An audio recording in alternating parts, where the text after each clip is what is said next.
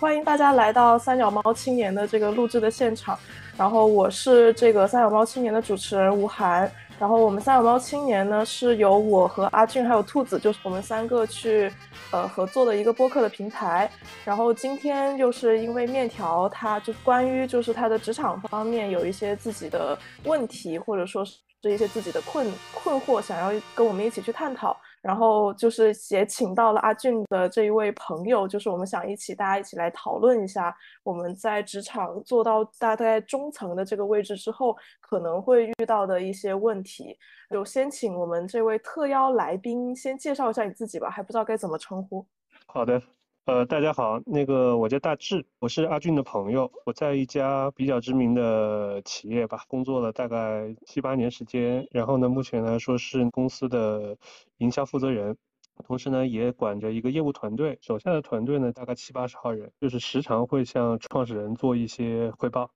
大概是目前来说我的职业的一个一一个阶段吧。嗯，好的，欢迎大志。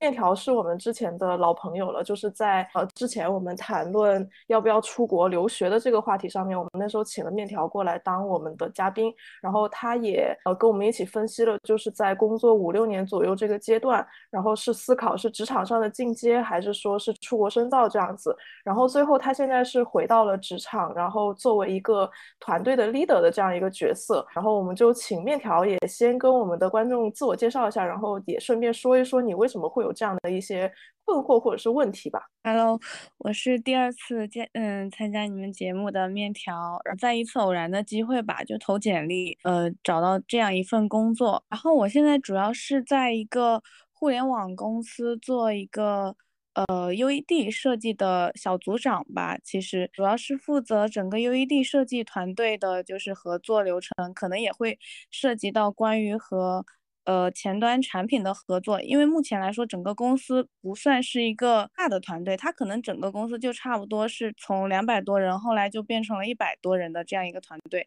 然后设计团队可能就差不多从之前的呃十几人，慢慢现在就变成了五六人的样子了，就是这个角色的转变，可能就是对于我来说是有一定的难度和困难的。然后，所以也产生了我今天的很多疑问啊。那我们就面条的这个问题，就请大致来跟我们探讨一下。就是说，当你呃刚开始成为一个管理层的时候，面对这样的一个角色身份的变化，或者说是职级工作的变化的时候，你是怎么样去应对它的？好呀，我大概是工作八年时间，其实也分为三个阶段吧。一开始是小专员嘛，前三年，中期那三年时间。其实也就是一个算是高级经理的阶段，就是，呃，手下虽然不带人，但是会协同一些协同一些其他的部门做一些横向的沟通的工作。其实我觉得前面的这两段经历对我的执行来说是有一个很好的基础的。嗯，其实管理岗嘛，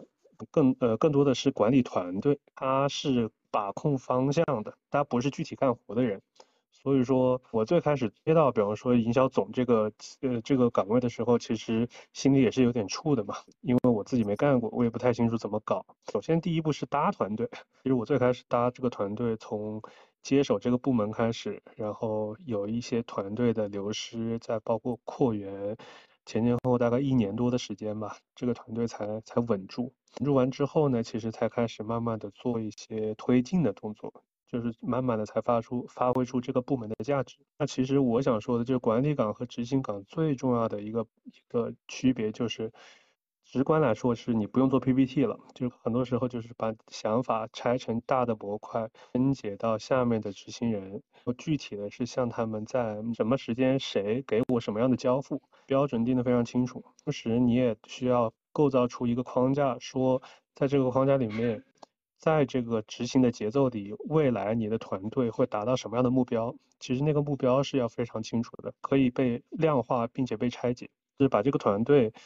角色设计清楚。我需要这个部门承担什么样的角色？需要哪些人去做？这个其实最开始有一个设计设计的过程。其实这个事情是一个管理者最开始需要的一个基本素质，就是虽然这些事儿可能不是你做，但是你必须知道你身上肩负的这个部门。他需要什么样的人去做什么事儿？他这个事情可能一开始是在做管理岗中的第一步。面条现在，嗯，其实相对比较困惑的是，在于他他处于团队中的那个角色会比较尴尬，对吗？面条，就是其实我们团队设计团队是本身有一个 leader 的，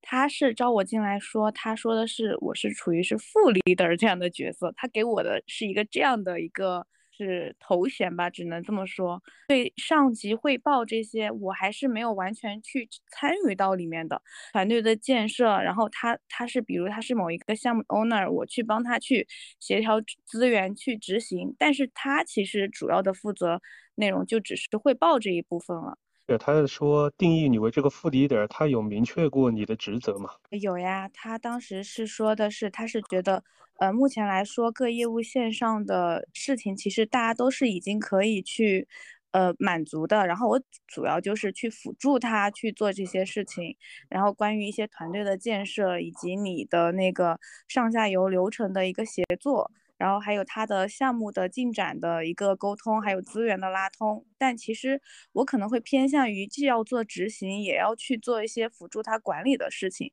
不完全是说我只是处于一个把我的团队定位好，然后去确保每一个人在这样的角色去做什么，然后把大家的成果向上级去汇报展示的一个角色。Leader 他其实是要协同其他的部门。来来来要资源的啊，更多的时候其实是说，我为了达成我这个部门的 KPI 也好，OKR 也好，那我需要说兄弟部门 A 来帮我推动一个什么样的事情，我需要兄弟部门 B 来帮我做什么样的背书，阶段性的向领导做什么颗粒度的汇报，这个其实还是很重要的。就是很多时候，比方说你的向上汇报也是非常有技巧。十分钟的时间里，一般来说，一个月可能有那么十分钟的时间是需要非常明确的阶段性的汇报你的工作，包括你的团队的状态。那这个事情是以前做执行层是没有遇到过的，而且是一些非常新的挑战。同时，这种压力其实是执行人，就是作为专员是以前没有体验过的，因为很多时候你说的每一句话，其实都会说的严重一点，可能会左右。嗯，这个团队未来的资源的协调，这个是我目前来说，嗯，比较深刻的一些体会吧。就是可能我这个角色是有比较特殊的情况在的，呃，会进去主要一个原因就是觉得它可能是对于我来说是一个转型的机会嘛，因为我觉得在工作五六年的时候是要尝试去做一些这样的事情。再多了解一点啊，就是说你跟你这个团队的 leader 之间，他有明确过说，这事情是他你必须做。哪些事情是他必须做，或者哪些事情是你可以做，他也可以做的嘛？这种非常明确的聊过你们两个之的之间的相同和区别吗？可能就是相当于我们没有把这一部分做的特别清晰，就会导致我说我要做的事情非常多，就这可能也会是我说后面衍生的一个问题了。理解。呃，我我介绍一下，就比方说我们现在公司管理中的一个比较好用的东西啊，就是我们的 OKR 这个体系嘛。然后我我可能每个公司都有啊，但是我们的 OKR 是这样的，就是说，呃，我的上级的 KR 是我的 O，然后我的下级的 O 是我的 KR，它其实 O 和 KR 是层层咬合的，那这个其实就很明确的把颗粒度一层一层拆拆细往下去落工作了，呃，我是觉得如果是在目前来说你碰到困惑的情况下。可以试着使用这个方法去想想，那你的上级的 O 是什么？他的 KR 是什么？然后你是不是你的 O 正好是他的咬合到他的 KR 上？我也一直在去。反向的去推动，它可以把它的这一块，就是让我们有一个指导性的作用，就是可以自己去更好落地我们的 OKR 去怎么去执行。就是现在是相当于我我也知道，就是可能需要去依赖于他的 OKR 去计划我们的东西，但是现在是我觉得他的这部分也很模糊。比方说呢，明天你的上级要给他的老板做个汇报，那他会怎么给你们去派这个活？他是说？直接告诉你说明天我要个汇报，你直接把材料写给我，然后写好之后，他直接拿着这份材料去去做汇报吗？还是说其他的一个模式啊？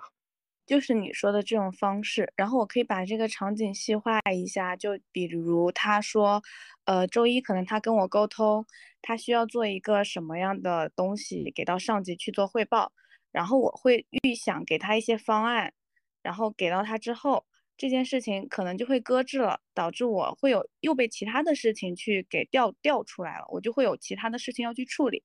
但可能就是他又不知道他自己要在什么时候汇报，就可能他突然发现哦，马上要进行汇报了，要进行周会了，这个事情还没有还没有做，然后他就会过来说啊，你给我怎么怎么样，然后你把这件事情给我弄好，然后我我要去汇报，然后相当于就是我去处理，然后他拿去汇报，然后几乎他拿去汇报的东西其实都是我在给他做，是这么一回事儿。那那个材料他会基于你的汇报跟你一起过一遍吗？基本上是我一个人做，做完之后，他找我要一个编辑权限，把我的内容去包装一下，包装成他觉得比较适合的一个方式吧，一般是这样。呃，理解。那他，你有仔细观察过他到底是怎么编辑你的汇报材料的吗？其实有做过两次，一个是关于那个 Q 一的一个项目的复盘，我给他出了一个，然后这次就是相当于是一个做的用户的回访的一个报告吧。然后他其实有第一次他是一个都没有改，第二次可能就是，呃，这个沟通就是我去发现一些用户原生可能涉及到其他部门，他们的那些目标并不是用户的预期。那我一般是说记录用户的原话，但是他肯定就是不会说把所有东西都暴露给上面去看。就首先你可能会打到其他部门的脸吧，然后他就会去把这部分东西。提炼出来成他自己要的东西，那我说，嗯，我觉得用户原生很重要，可以帮助我们以后做设计。但是我觉得如果你需要汇报的话，你可以重新复制成一个文档，就是确保你是去把你的成绩去向上汇报的就行了。我大概理解了，就在这个里面，其实我有点小建议啊，就是说，嗯，一般来说，如果是他在这个场景下，他真的明天要做汇报的话呢，他首先不能马上跟你说他明天要汇报，先让你出材料。他一般一般的正确方式是说，他会把明天的一些，比方说他要汇报的颗粒度和一些大概的方向，会拆成在材料里面拆成一些部分，然后这个部分他可能不会细化，他可能是需要你来细化。细化完之后，你做一份材料，比方说给到他，同时你向他先做一次简要的口头的汇报，是吧？用这个材料，然后沟通完之后。因为他是你是他的副手嘛，他肯定会输出他的观点，就是你们其实是会有一个相对来说比较深度沟通的这么一个过程。然后好了之后呢，他可能他会需要你去再改一改材料，或者他自己改。改完之后，其实在这个节点下，其实你和他都很清楚，明天他做的汇报是什么样的颗粒度，什么样的方向，什么样的内容。然后这才是一个我觉得是一个相对来说比较健康的。呃，怎么说副手和这个主观的这么一个一个一个关系，不然的话，他就感觉总是把你当工具使，是吧？很多时候就是有事儿他就突然找你一下，没事儿他可能都就就不找你。就我自己会有这样的感觉啊，因为我曾经也碰到过这样的领导嘛，我觉得这样其实也不太好，这不是一个一呃不是一个有效的上下级的沟通。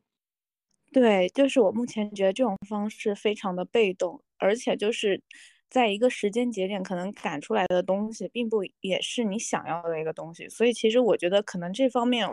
我自己也可以去跟他沟通。就是以后他如果有什么需要汇报的，我可以，就是他提可以提前告诉我，我并且可以跟他去具体下来，他需要的内容形式到底是怎么样的，并且把计划告诉他，以及怎么去落实。我觉得这个方面是这样去处理是可能是比较好的，然后会衍生出其他的方面的问题，就是。呃，时间上的冲突，就是可能我既要去辅助他去做他所有的汇报相关的东西，但是呢，我们也进行了刚刚的一轮裁员嘛。之前我说的是日常的需求，其实大家是可以消化的，但现在的情况是我们。日常的东西无法消化，然后团队的流程也还目前也没有完全制定清晰，就是你的时间精力会非常少。就是我想也请问一下，你有没有遇到过这样的情况？就是你可能会被各种事情所分配精力，那怎么去协调和分配这些事情的时间呢？一般来说，就是我手上会有，比方说一个星期，我不会给自己派特别多的活。就手上肯定有根主线，这根主线上可能只挂着两到三件最主要的事情，甚至有些事情很重要的话，我只一个星期只会挂一件事情。然后呢，相对来说我会权衡一下，与这个事情没有关系或者是不是那么相关紧要的，我会直接派，就是分下去，给到我的团队的其他人去让他们去做直接的负责人，然后会明确好对应的目标和需要的交付物，然后给他们再拿着小鞭子去去去去激励他们去做。然后我手上只会拎那么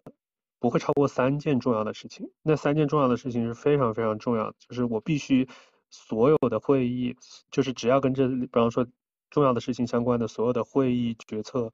和协调我都必须全全程参与，那其他的事情我可能只是被同步、被告知的一个状态就可以了。其实这个我觉得才是高效的。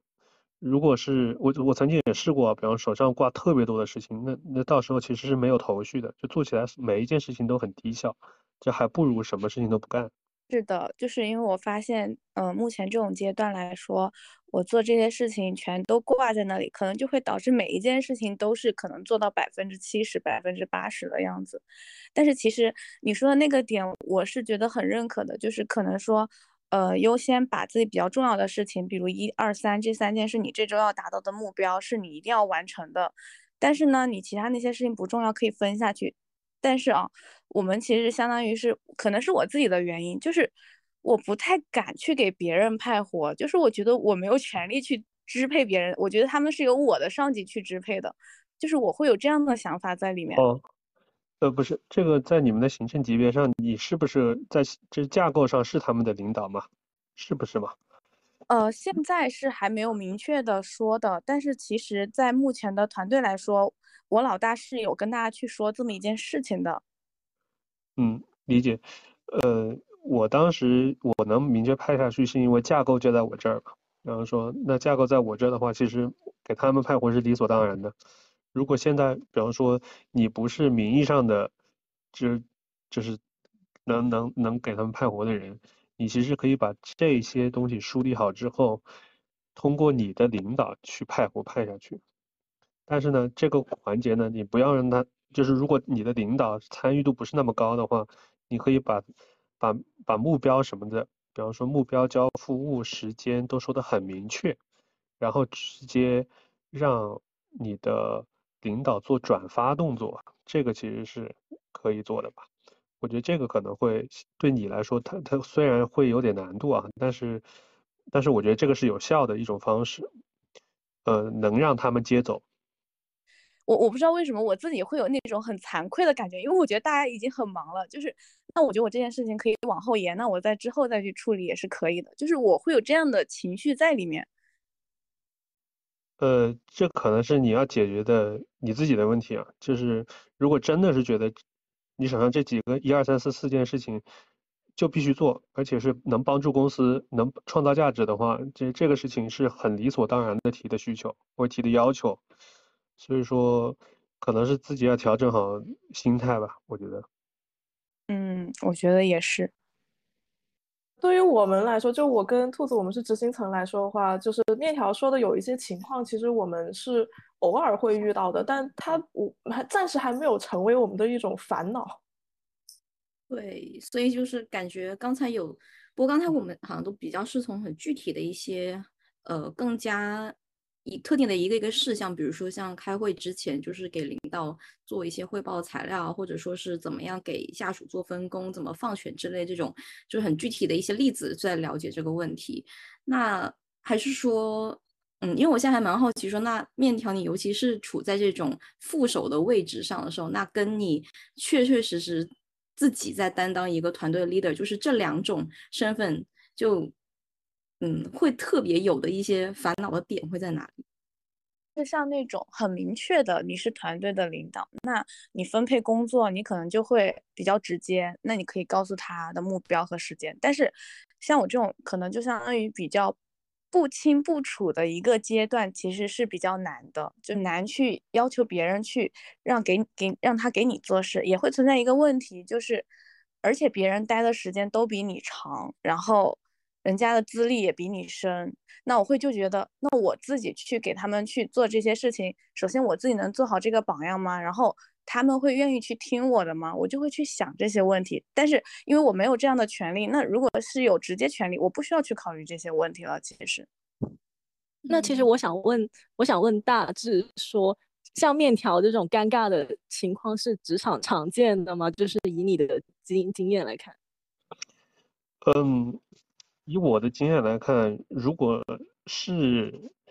就是比方说你是一个领导，你你的领导代表你有人事权嘛？你的人事权就是你可以给他打绩效的。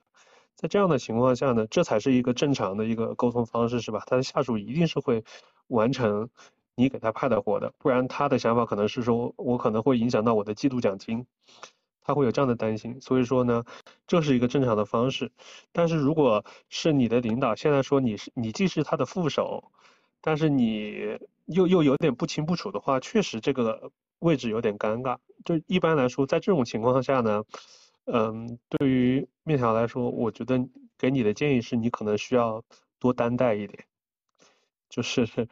就是可能没有那么直接，但是你可能是需要多吃一点吃点亏吧，嗯呃，比方说多干一些活，然后在团队中展现出一些价值之后，再名正言顺的做到一个可以领导他们的位置，这个其实是更加嗯怎么说更加正常的一种职场状态。那我跟面条聊的比较多，在我看来，他跟他领导之间和他同事之间，从那个部门架构上，其实并不存在这样的一种岗位。就是如果说他不干，就我直白一点说，如果他不干掉他的领导，他可能永远也没有办法名正言顺的做到这种事情。那这种情况下，他是需要跳槽吗？还是说，还是说他他还是是需要隐忍，还是说要干掉他领导呢？嗯，我怎么说呢？这个也不好建议啊。但是如果我是你的这个角色的话呢，呃，首先我会看一下这个公司是不是我觉得还还不错的公司。就是我先不看我的领导吧，就看我现在做的事情，公司以及对应的行业是不是真的还可以有前景。如果我觉得真的是第一个我能在这学到的东西，同时行业不错。那就算就算我现在吃点亏，我也愿意是吧？我多花一两年时，或者不少两年吧，我我花一年时间在这边好好干，干出些成绩来，然后有机会赶紧跳！这是我的一个小建议。因为有时候碰到你这种领导啊，就是他自己不想干活是吧？我大概听听明白了，就是他自己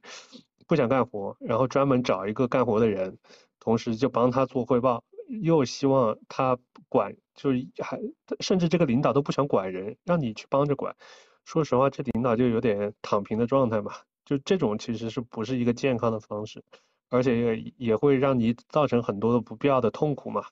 那我觉得有机会就抓住机会就跳槽。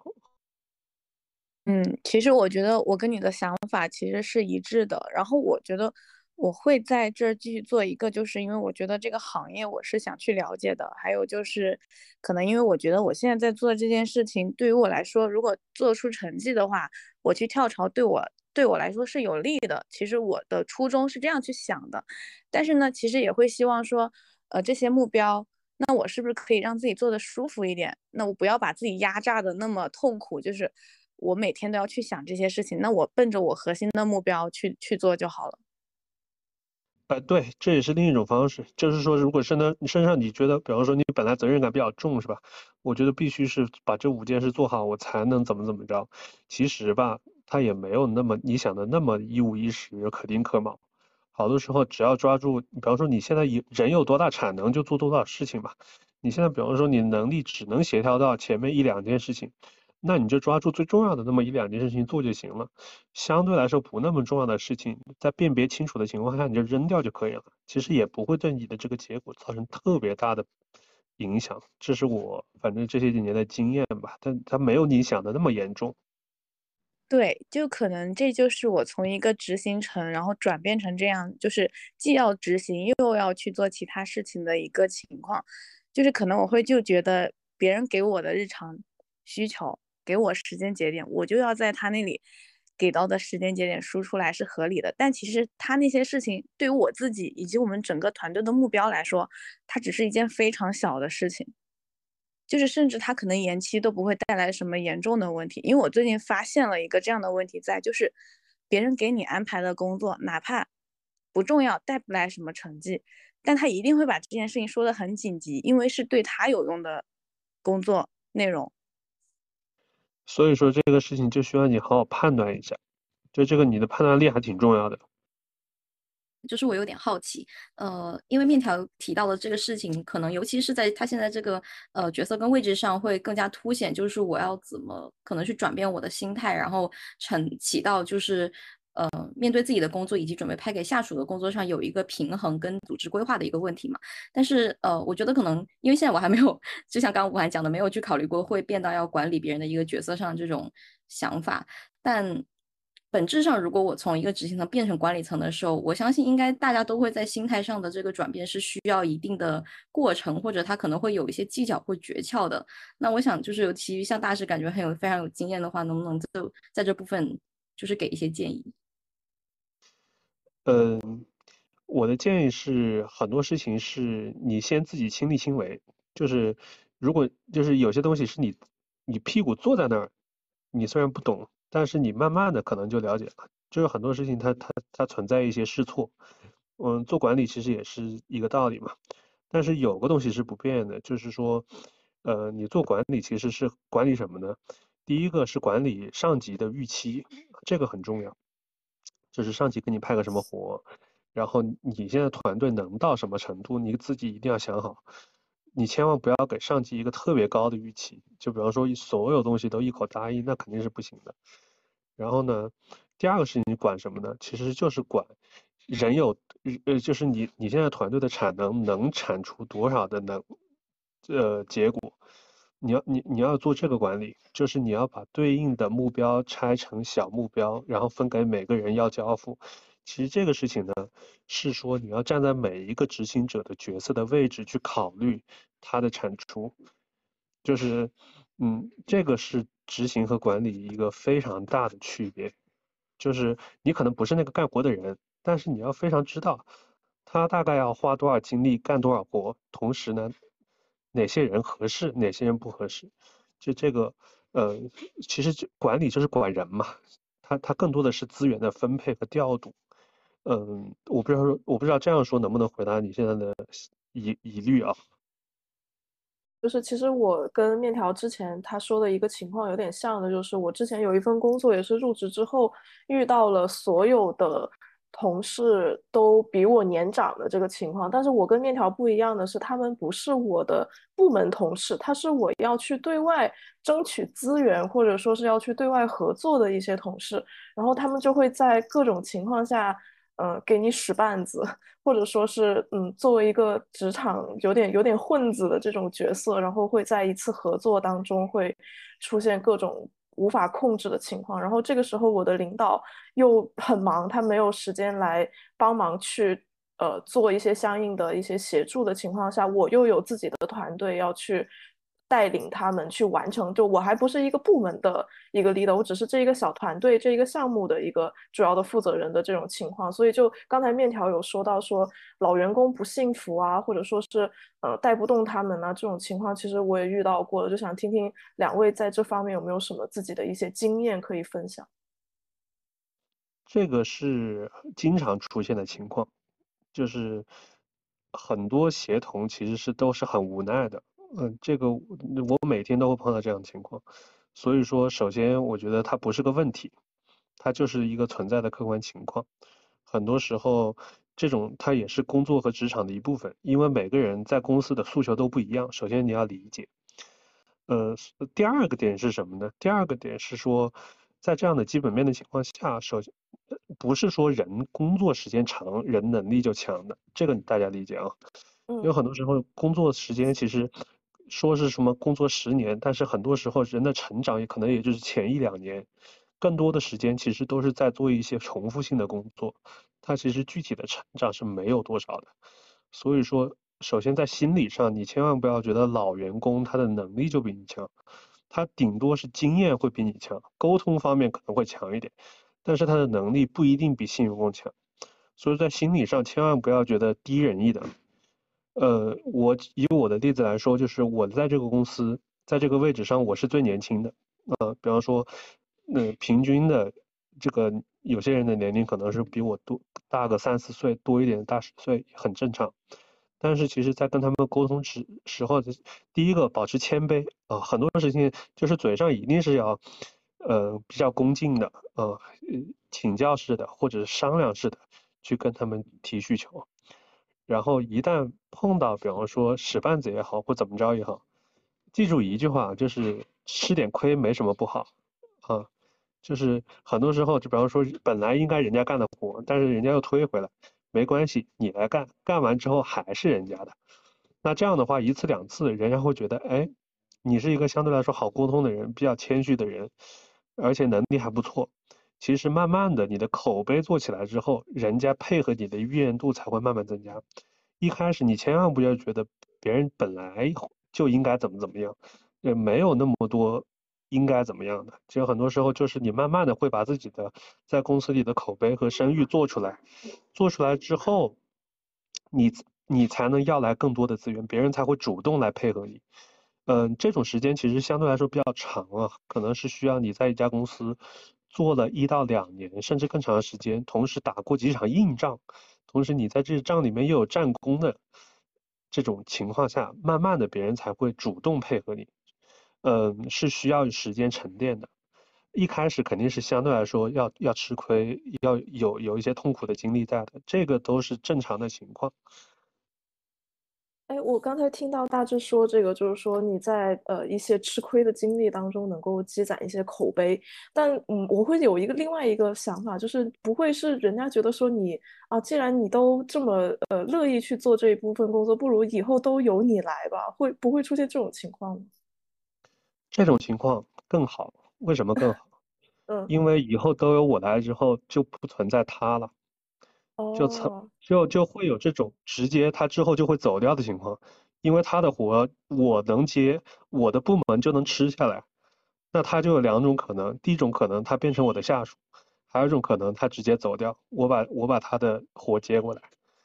这个如果如果他聪明一点的话，他一定不会这么干。他一定会是说之后他来分担你的角色中的一部分，所以说他不会说所有事情都推给你，你放心。嗯，学到了，学到了，又学到了奇怪的知识。其实我也想问，对这个事情是只有在管理岗上才慢慢能能能感受到的啊。没有，我想问的是跟乌涵一样的问题。嗯，就从我们这个角度看来说，就是啊，你怎么又把活给我干了？但是从大致的角度来说，就是你既然能够代替他干活，那就不要他了吧？还是说，如果尤其是这种别人抛过来的活，特别就需要跟让上级知道说他的这个中间干的人到底是谁？你你可以这么干，就是你干完之后有交付，你可以跟你上级说。或者是你可以让你的上级看到活是你干的，功劳是他的，没关系。但是，一些比较明白的上级啊，或者说领导，其实都多多少少都是很明白的人，他都会看在眼里。之后他给到给到你的机会就是不一样的，会给你更多的权利和机会，但是他不会那么及时的显性。因为你刚刚说，其实作为管理者，就是协调资源，然后就是确定你团队的目标。那其实你这个目标下，每一个人、每一个成员，他充当什么的角、什么样的角色，要干什么，然后他输出的东西是什么？呃，就比如我的领导，他可能就是。只是一个混子，他只关心向上级汇报，他并不关心团队里的人在干什么，他只关心他的汇报是否达到了目标。那其实就会存在一个这样的问题，他其实并不关心除了我以外的那些人他们在干什么。那并且我也是有告诉过他，其实我觉得团队是一个资源，你需要让大家的工作去显现出来。那这个显现出来，一个是别人知道你团队的人在干什么，也同时让你知道下面的人在干什么，那你才更好的去把这些资源去做一个分配。然后其实我有去跟他深度的聊过这些问题的。那其实我看他也没有一个很明显的动作。那如果是这种情况，要去怎么处理呢？嗯，这种情况其实挺好处理的。就是面条，我觉得第一个你不需要告诉他他要干什么，为什么呢？因为他肯定知道他要干什么，他只是不想干。所以在这种情况下呢，你咱们已经定义他是混子了，是吧？你就要团结你团队的力量啊，你的团，你要把你的团，就是他他的团队当做咱自己的团队，要团结你们整个小团队的力量，去把一些事儿干成，冲着一些事儿去，有战功有战果。呃，这种结果呢，可能你的上级会因为这个事情而升职，但是没关系，呃，他升职他会带着你一起走，或者一起上去。这是最好的一个结果。呃，如果不是的话，其实你你在平行的部门中的口碑会非常好，就真的是大家都是明眼人嘛，都知道，哎，你的上级很一般，但是他的团队不错，那代表什么？代表他的团队一定有比较强的人，这样的话，你你的你的闪光点才会越过他，被他的更上级看见，会给你就是在这家这个公司里做下做做好一个铺垫。但这个事情时间周期很长啊，时间周期可能是要两三年啊，不是说马上能能立竿见影的，所以说它需要你的就是相当于是比较大的耐心和一些团结能力啊，就是带带着团队真的能干点事出来，这个其实挺重要的。这样的话，比方说可能你的上级的上级才会看到，哎，是说，哎，你这个团队不错，它不一定是你上级的能力，可能是你的能力或者你团队整体的能力。哦，懂了，是一条新的思路哎，那跟我以前的想法是完全不一样的。那可能就是其实这个东西也是有一些显现的。那平行部门其实可能知道这些事情，找你的上级不如找你更有用。其实最后他们会发现，当你当真的是这样的情况下存在的时候，你的上级如果聪明一点的话，他肯定是不希望这样的事情发生。嗯，但是如果他真的是这个事情真的是发生，就是找就就越过上级来找你的情况下，他会觉得就是或者平行部门会觉得你很重要，是吧？他肯定会平行部门会觉会会会说你的好话，至少，那这样的话你就会被看见。反正总总而言之，就是你在这个这个公司里面啊，就是多吃点亏，多做点事儿都不是坏事儿，因为咱们都很年轻嘛。就真的是都是需要创造价值的时候，千万不要觉得有些事儿不应该我做，应该他做。其实好多事情他不是能分的那么细的。就比方说，我要我之前当专员的时候，什么事儿我都我都愿意做，因为我觉得这是一个机会。好多事情我不了解，比方说让我去走合同，我也愿意走，是吧？让我去做行政，呃，去接待客户，我也愿意接待。因为我会觉得，就每一个事儿都是对我来说很新鲜的，我都可以积累一些经验啊，多多少少，这看至少是长长见识啊，这都这这都不错。就是我觉得需要带这种心态去工作，这种这种在这种情况下，你的你的成长会非常快，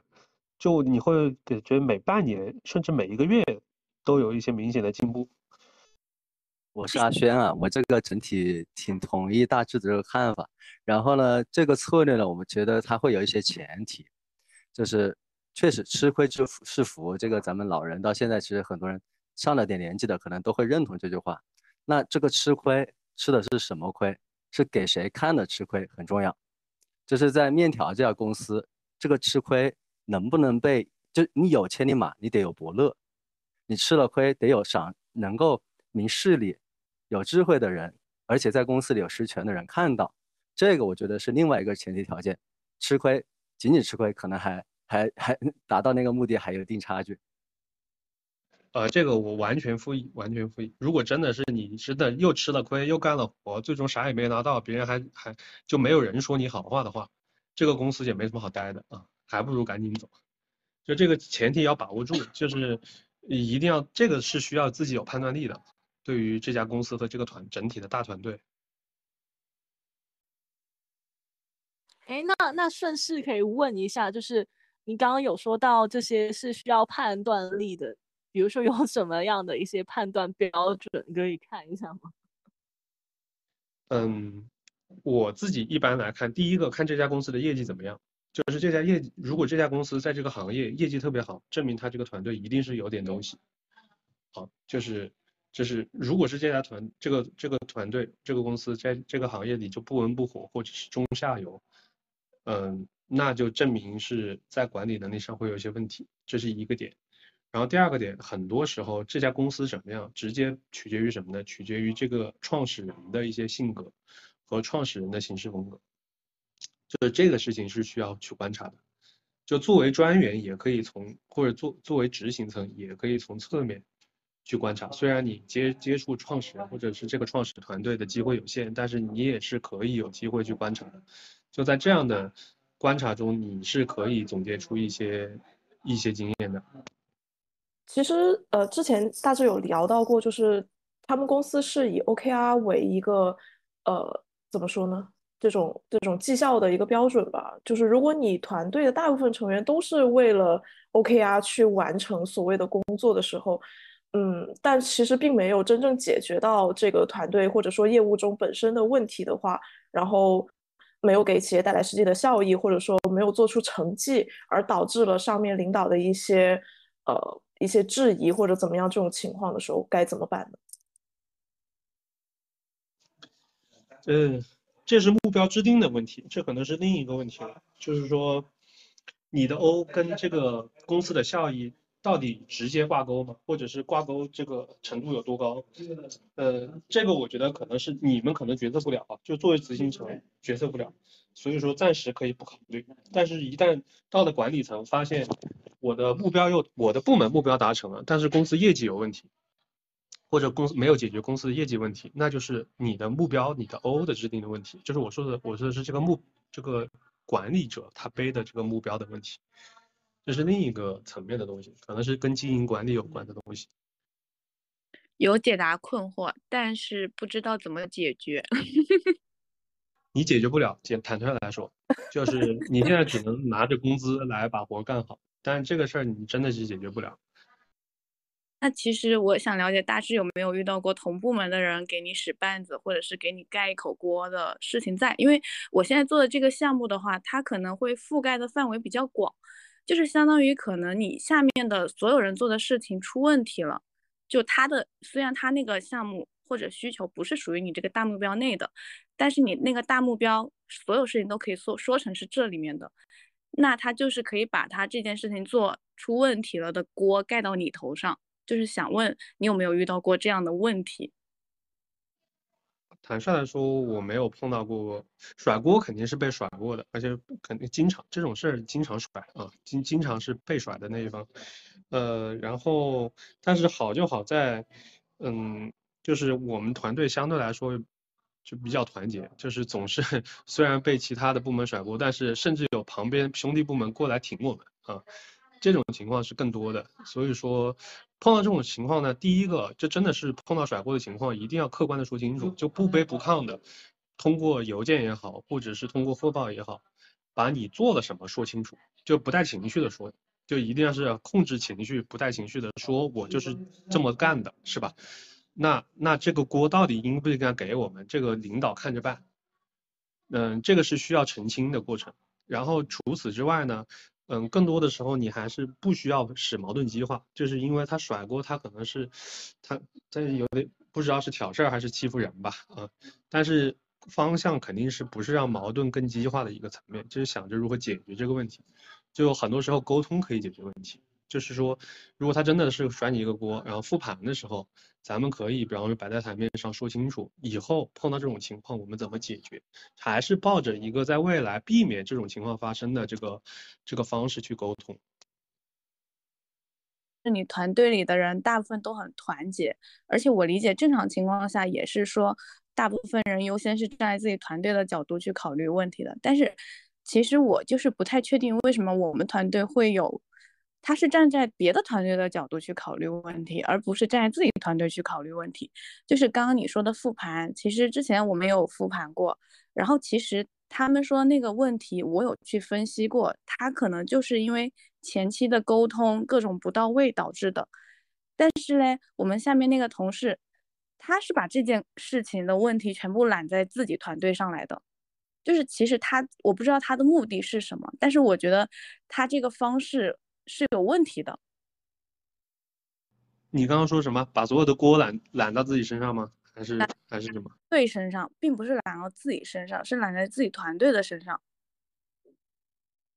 嗯，意思说，其实这些锅就本不是他团队造成的问题，是吧？但是他也会承认说啊，这个跟我跟我部门有关，是吧？在我理解里面，其实是不是说他们还在给一个问题在定呃复盘？或者说，到底是在找到问题产生的原因的时候，他自己很主动的揽揽揽下了所有责任。呃，可以这么说，呃，他主动揽下责任，说这个是设计导致导致的，然后并且说这个是设计里的你的这个环节导致的。但是其实经过我去了解和分析，这个问题其实是因为前中后的沟通导致的。但是其实这个复盘我是没有参与的，我是在事后，因为这个项目我完全就没有参与到里面。我觉得一事一议吧，碰到这种事情就还是抱着我刚才那个方式吧。如果你是了解到了这个情况跟他所他所去汇报的情况不一样的话，你事后跟他可以可以跟他说清楚。下次如果还碰到这种情况，就跟他说你先，或者是是吧，商量的语气嘛，就跟他说要不要先搞清楚之后，我们再我们再我们再说规则的事情，是吧？一开始就别一口说全都是我们部门的事情。呃，其实这个后来我跟我领导也去就是深度沟通过了，因为他他是说，因为他们复盘之后有一个复盘报告，可能里面有几个点，然后他有去问那个同事，他说你觉得这里面都是我们的问题吗？然后那个女生说，呃，说你觉得这里面都是我的问题吗？我们的问题吗？你觉得这个报告没有问题吗？那个女生说没有问题，嗯，然后其实领导就把这一点指出来，你确定这个是我们自己的问题吗？其实我是不太了解。他的动机是什么？因为我甚至觉得，如果是一个正常的工作的人，他也不会去说，我把所有的问题是揽到，或者说主动揽到自己团队上来的。就哪怕是这个事情，不管是不是真正的是你的问题，这个可能跟他的风格有关系吧。我觉得也不用太在意，不用太在意。好多事情，如果他是这样的沟通风格的话，嗯，大家可能也相对来说会习惯。但是最终，我我我想说什么呢？就是说，在你去，不管是甩锅还是被甩锅啊，或者是在复盘的情况下，或者我们就看一个事儿，最后来回顾它的时候，嗯，给大家一个经验，就是说，不要总是说这个事儿是我的问题，或者是谁的问题。就这个事儿如果没做好的话，我们就侧面先，或者我们正面搞清楚，它到底是为什么，然后也别说，是他多少问题，是我多少问题。然后引导的方向就是说，这个事情不及预期，没有达到我们的预期，那我们下次应该怎么做，可以把这个事儿做得更好？就大家理解这个切入点的差异吧。就先不规则啊，或者是说之后应该怎么做，可以把这个事儿做最好，呃，更更好的这个完成。这个这个沟通方向会更加的舒服一点，而且不会让人觉得。就不会总是不会造成一个假象，说你能力不行，是吧？你总是如果说这个事情总是我的问题，那那就是别人会觉得你是你能力不行，或者潜意识也会这么觉得，那这个其实就不太好。是的，嗯，其实我是比较同意你这个说法的，因为其实一个项目不达预期，它肯定因素是很多的，绝对不是因为你某一个小环节，因为你一个人没有做好导致的。其实这个就是我也不理解为什么他会有这样的行为，在。这里面可能是他自己个人的工作习惯问题吧。对，是的。如果你你跟他关系好的话，你可以单独约他吃餐饭啊，聊一聊。如果跟他关系一般什么的，那就那就那就那就随便随便他怎么办，就是大概是这个意思吧，也不用太在意。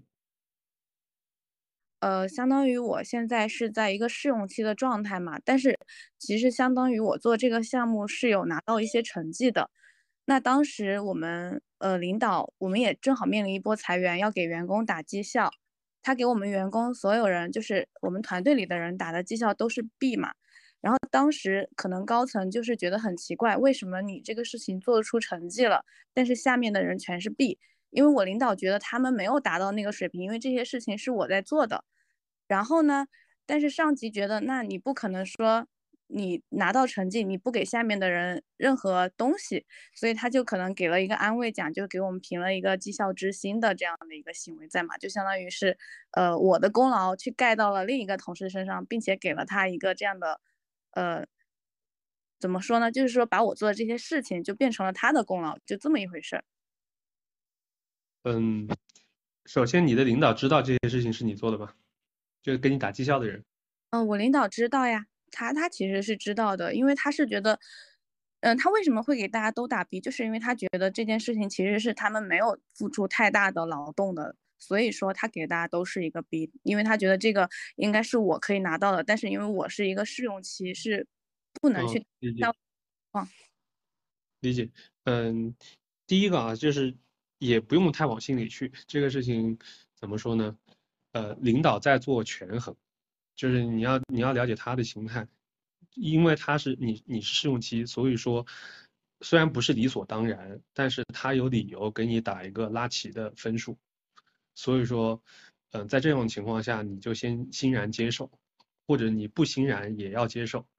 这是一个。然后第二个事情，你私下要跟领导说一下，就说把前因后果，这个事儿是我做的，然后呢，我对这个情况。我也很了解，我理解你，我就是你，你要站在理解领导的角度去跟他沟通一下，沟通完之后，你得告诉他这事儿是我做的就可以了，啊，其他的事情如果是一个不错的开明的领导，他下次一定会再审慎一点。明白，其实，